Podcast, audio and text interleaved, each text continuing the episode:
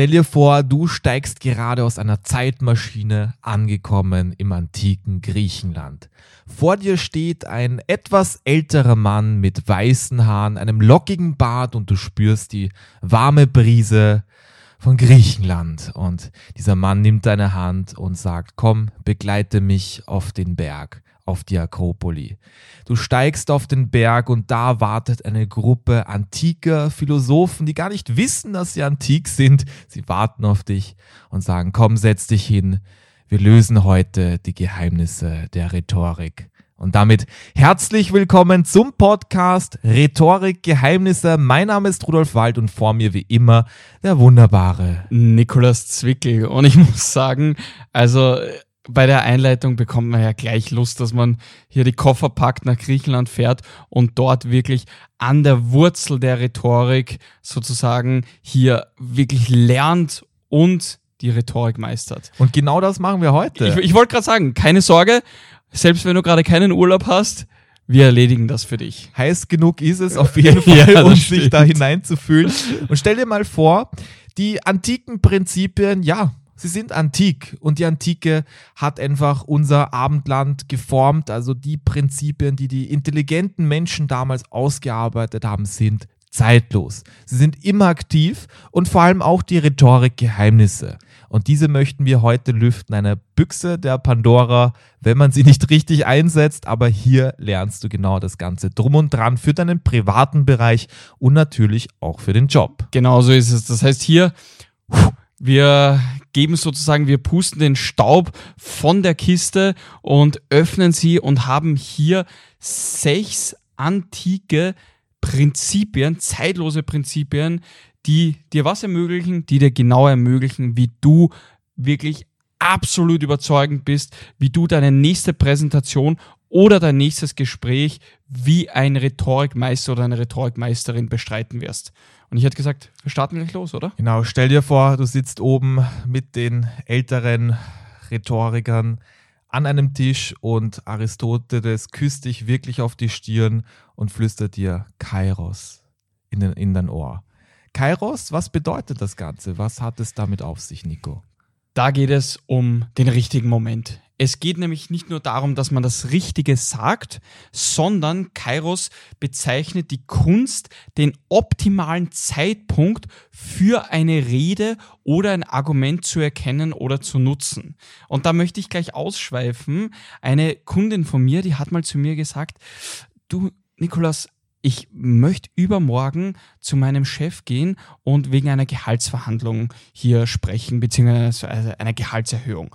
Und da war es aber so, da habe ich auch den Tipp gegeben, weil sie haben mir ein paar Minuten vorher hat sie mir erzählt, dass der Chef gerade aufgrund von einer Krise im Unternehmen extrem schlecht drauf ist. Die ganze Woche schon und das wird sich auch erst nächste Woche dann lösen. Und dann habe ich auch zu ihr gesagt, du, schau, dass du das wirklich zu einem besseren Zeitpunkt machst. Weil ob du jetzt die Gehaltsverhandlung eine Woche früher oder später führst, macht jetzt nicht viel Unterschied. Aber was einen Unterschied macht, ist, wann der optimale Zeitpunkt ist. Und das ist eben nicht, wenn der Chef oder die Chefin gerade extrem erbost ist oder wenn gerade eine Krise ist, sondern in dem Fall, wenn die Person einfach locker ist und man ganz normal mit der reden kann. Also ganz, ganz wichtig, such dir wirklich den optimalen Zeitpunkt aus, um ein gewisses Gespräch zu führen. Egal ob jetzt Gehaltsverhandlung, ein Konfliktgespräch oder ein ehrliches Feedback.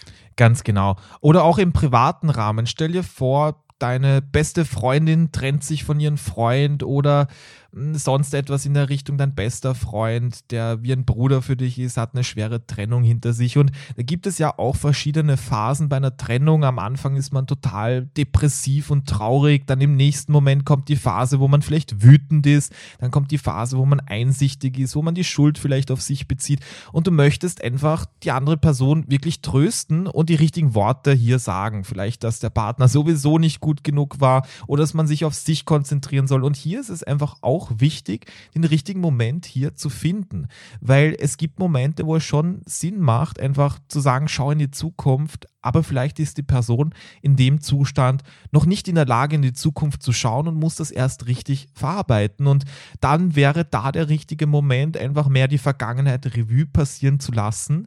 Und das ist hier sehr, sehr wichtig, dass du darauf achtest, wann passt das, was du sagen möchtest, wirklich dazu? Oder zum Beispiel, du bist zum Beispiel die Chefin von einer Vertriebsabteilung und du möchtest da ein neues Projekt einfach auch hier pitchen. Und hier könntest du zum Beispiel warten, nachdem dein Team einen wichtigen Meilenstein erreicht hat. Und dann sind alle happy, sie sind froh und genau jetzt können sie sich das neue Projekt vorstellen. Und genau jetzt solltest du das auch vorstellen. Und das beschreibt Kairos, der richtige Moment. Übrigens, was ich hier auch hinzufügen möchte, es ist jetzt nicht nur wichtig, zeitlich in Bezug jetzt zum Beispiel auf das Datum oder welche Vorfälle gerade hier sind, sondern was ich dir auch wirklich raten kann, ist, schau darauf, welcher Zeitpunkt auch am Tag der richtige ist. Was meine ich damit? Wenn schon alle zum Beispiel kurz vorm Feierabend sind und schon in den Startlöchern scharen und denken, ja, ich möchte jetzt unbedingt nach Hause, ich möchte jetzt, weiß nicht, Fußball spielen, ich möchte jetzt endlich ins Fitnessstudio gehen, ich möchte endlich mein Lieblingsbuch lesen und du machst zum Beispiel hier eine neue, ein neues Thema auf eine Rede, dann wird es nicht so gut sein. Oder genauso, wenn du beispielsweise dann kurz vorm Mittagessen einen wichtigen Punkt ansprichst. Da hat ja keine Person einen Kopf dafür, dass sie sich damit beschäftigen. Das heißt, schau wirklich hier, wann der richtige Zeitpunkt ist. Kairos, der richtige Zeitpunkt. Ganz wichtig. Jetzt gehen wir gleich zum zweiten Punkt, zum zweiten Prinzip und das ist Phronesis. Und das ist hier die das Ganze übersetzt heißt einfach die praktische Weisheit. Und da geht es darum, dass du wirklich zeigst, du hast die Weisheit mit dem Löffel und nicht mit der Gabel gegessen. Das heißt, es geht darum, dass du wirklich demonstrierst, dass du es nicht nur theoretisch kannst, dass du nicht nur, weiß nicht, zwei, drei Bücher gelesen hast oder irgendetwas, in der Art und Weise, vielleicht ein, in, in dem Sinne ein YouTube-Video geschaut hast, sondern wirklich, dass du praktische Erfahrung hast und das Ganze natürlich auch mit einem gesunden Menschenverstand im Kontext der Rede, des Gesprächs hier verbinden und an den Tag legen kannst. Genau, vielleicht kennst du das auch aus, aus Filmen oder schon im realen Leben erlebt. Es kann sein, da gibt es dir eine Person, die theoretisch das Wissen hat. Und sie sagt auch vielleicht etwas, was theoretisch richtig ist, aber man denkt sich in dem Moment so, ja, du bist booksmart. Du bist bücherintelligent mhm. und, und nicht street smart. Weil street smart bedeutet nicht, dass man das Leben auf der Straße verbracht hat. Ob vielleicht, vielleicht kommt von da trotzdem dieser Ausdruck. Es geht darum, dass du wirklich im Geschehen gelernt hast, dass du die praktischen Erfahrungen hast. Weil manchmal ist dieses, glaub mir, ich mache das schon zehn Jahre. Es ist so. Einfach viel stärker, als wie wenn man da einen Wikipedia-Beitrag vorliest. Weil das einfach nur ein Beitrag ist, das ist eine Anreihung von Wörtern. Und diese praktische Weisheit ist das, was uns einfach überzeugt. Zum Beispiel im privaten Leben ist es so etwas, wenn die Eltern einfach ihre Lebensratschläge mitgeben, wenn sie sagen, hey, äh, meine Tochter oder mein Sohn, ich verstehe, dass du das so denkst, aber lass mich dir eine Geschichte erzählen aus meiner Erfahrung. Und da demonstriert man eben Phronesis, das Prinzip der praktischen Weisheit. Genauso im beruflichen Kontext wird jetzt eine Person, die jetzt schon jahrelange Erfahrung bei, sage ich jetzt mal, Projektmanagement hat oder bei der Beratung von Kunden, einfach mehr Glaubwürdigkeit auch haben, mehr praktische Weisheit. Und wenn man das demonstriert, dann glaubt man diesen Personen mehr und das ist ganz, ganz wichtig. Genau, bedeutet das jetzt an der Stelle, dass du unbedingt Erfahrung haben musst in jedem Bereich? Die Antwort ist Jein. Natürlich ist Erfahrung sehr gut, um diese praktische Weise dir zu demonstrieren, aber was du auch machen kannst, ist, du kannst dir eben diese praktische Weisheit wo ausborgen und zwar durch deinen Hausverstand. Weil wenn du hier einfach deinen Hausverstand verwendest, mit dem jeder connecten kann, jeder sich damit identifizieren kann, wenn du etwas Kompliziertes einfach runterbringst und äh, runterbrichst und dann Beispiele aus dem privaten Leben nimmst, die jeder kennt, dann kannst du damit das auch demonstrieren. Und das ist hier dieser wichtige, wichtige Punkt. Also im Endeffekt menschennahe. Das ist ganz, ganz wichtig, dass die Leute wissen, okay, die Person hat einfach das Know-how. Ja. Und damit kommen wir auch zum nächsten Punkt und zwar Prepon und zwar Angemessenheit. Was bedeutet das Ganze? Stell dir vor, du bist Immobilienmakler und es geht darum, eine neue Fläche zu bebauen. Und diese Fläche gehört vielleicht ähm, ehemaligen, gehört vielleicht Landwirten und da gibt es irgendein Treffen und da möchtest du dich beliebt machen und kommst einfach zum nächsten äh, Bauernfest, sage ich jetzt einfach mal. Und du denkst dir, boah, super, also äh, ich, ich kann da gut reden, also ich werde mich da einfach richtig rausputzen. Ich ziehe mir da mein Sakko an mit der einen Lieblingskrawatte, die so weinrot gestreift ist und meine Schuhe werde ich dann auch noch polieren, dass ich da ein blankes schwarzes Leder hier ähm, spiegeln habe und dann trittst du dort auf, hast deine Rede, aus welchen Gründen auch immer, weil du mit dem Bürgermeister vielleicht kooperierst und dann plötzlich siehst du, dass alle da im Dirndl dastehen, in einem Hemd, in so einem Bauernhemd so kariert. In, in der Lederhosen. In der Lederhose und haben das Bier in der Hand und, und dann auf einmal bist du nicht angemessen gekleidet, obwohl du objektiv dich richtig rausgeputzt hast. Bravo, wir klopfen dir auf die Schulter.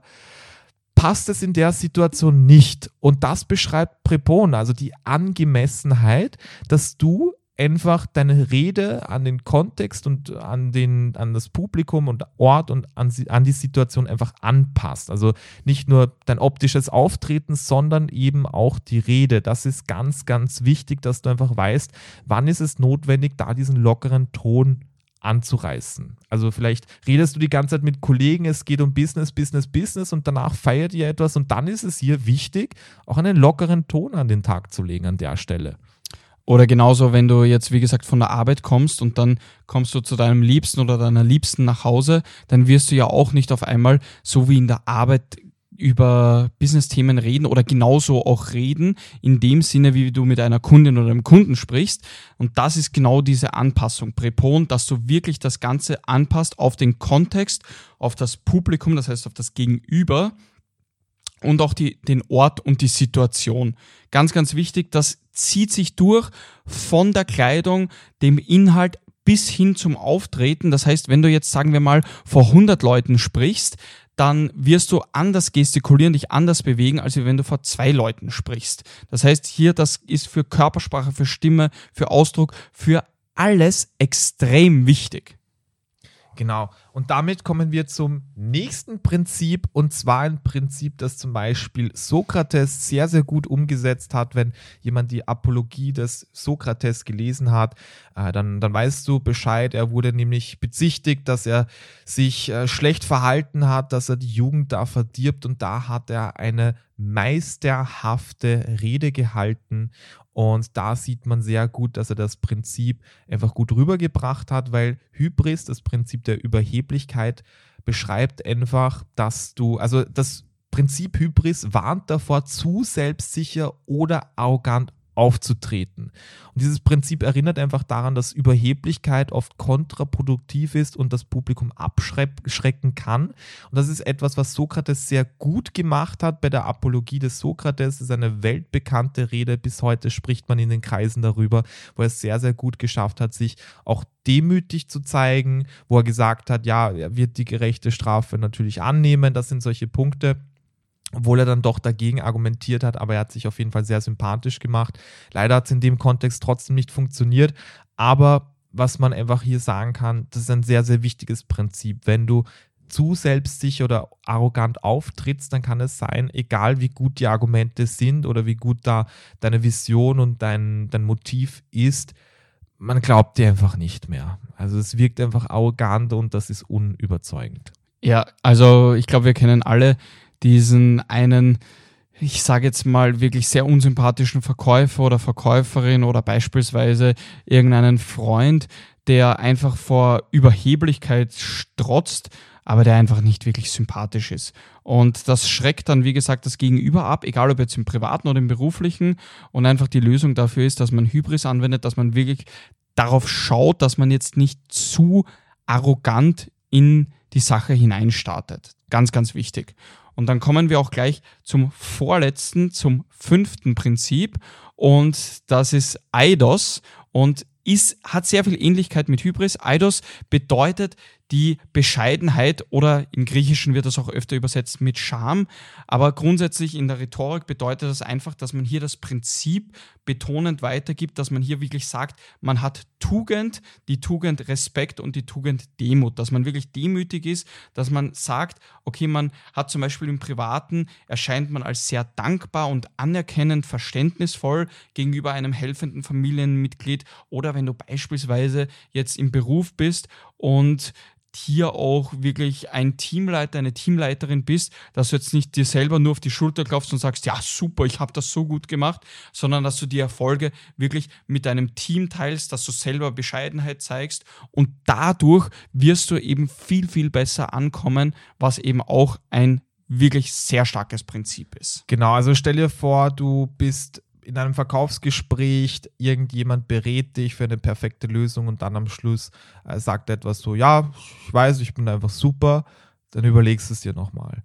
Aber wenn du dich am Schluss bedankst und dann sagt der Verkäufer, nein, ich danke dir für die wichtigen Fragen, weil wir haben das gemeinsam hier ausgearbeitet, dann fühlst du eben diese Demut, die von dem Verkäufer ausgeht und dann hast du nicht das Gefühl, dass es unter Anführungszeichen verkäuferisch rüberkommt, dass er dir nur was andrehen wollte, sondern ganz im Gegenteil, dass er da Respekt und einfach Demut dir zollt. Und das macht einfach überzeugend.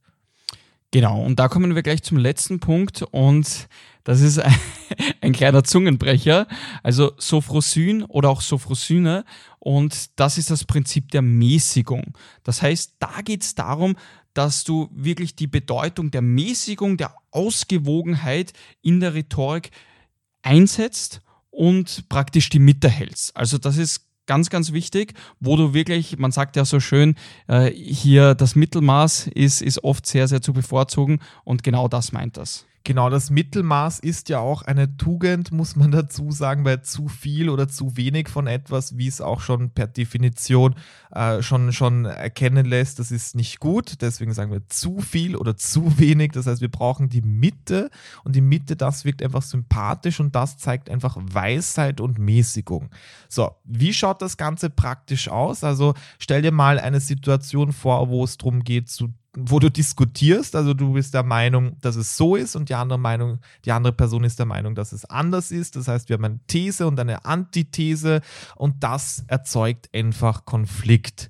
Natürlich möchte sich keiner eingestehen, dass er falsch liegt und hier gibt es ein ganz, ganz einfaches Prinzip, also aus These und Antithese, ähm, also kann man da eine Synthese machen, das heißt, man bringt das einfach zusammen, man kann das Ganze vereinen und hat so ein Mittelmaß Maß einfach erreicht. So ein Kompromiss meinst du? Ein Kompromiss ja. kann man auch sagen, sozusagen. Ja. Äh, kann mal ein Kompromiss sein, kann einfach mal auch eine neue Idee genau. sein, die sich ja. aus den zwei Extremen hier zeigt. Und das wirkt einfach sehr professionell, das wirkt sehr weise und das ist auch sehr weise. Es klingt einfach so, dass man da diese so, als ob man diese Mäßigung reinbringt und das ist eben sehr attraktiv. Also das ist anziehend. Von solchen Sprechern fühlen wir uns einfach angezogen, möchten einfach mehr wissen, beziehen diese Person einfach mehr ein, fragen mehr nach der Meinung und so kannst du einfach auch deinen Einfluss hier erhöhen, egal ob privat oder beruflich.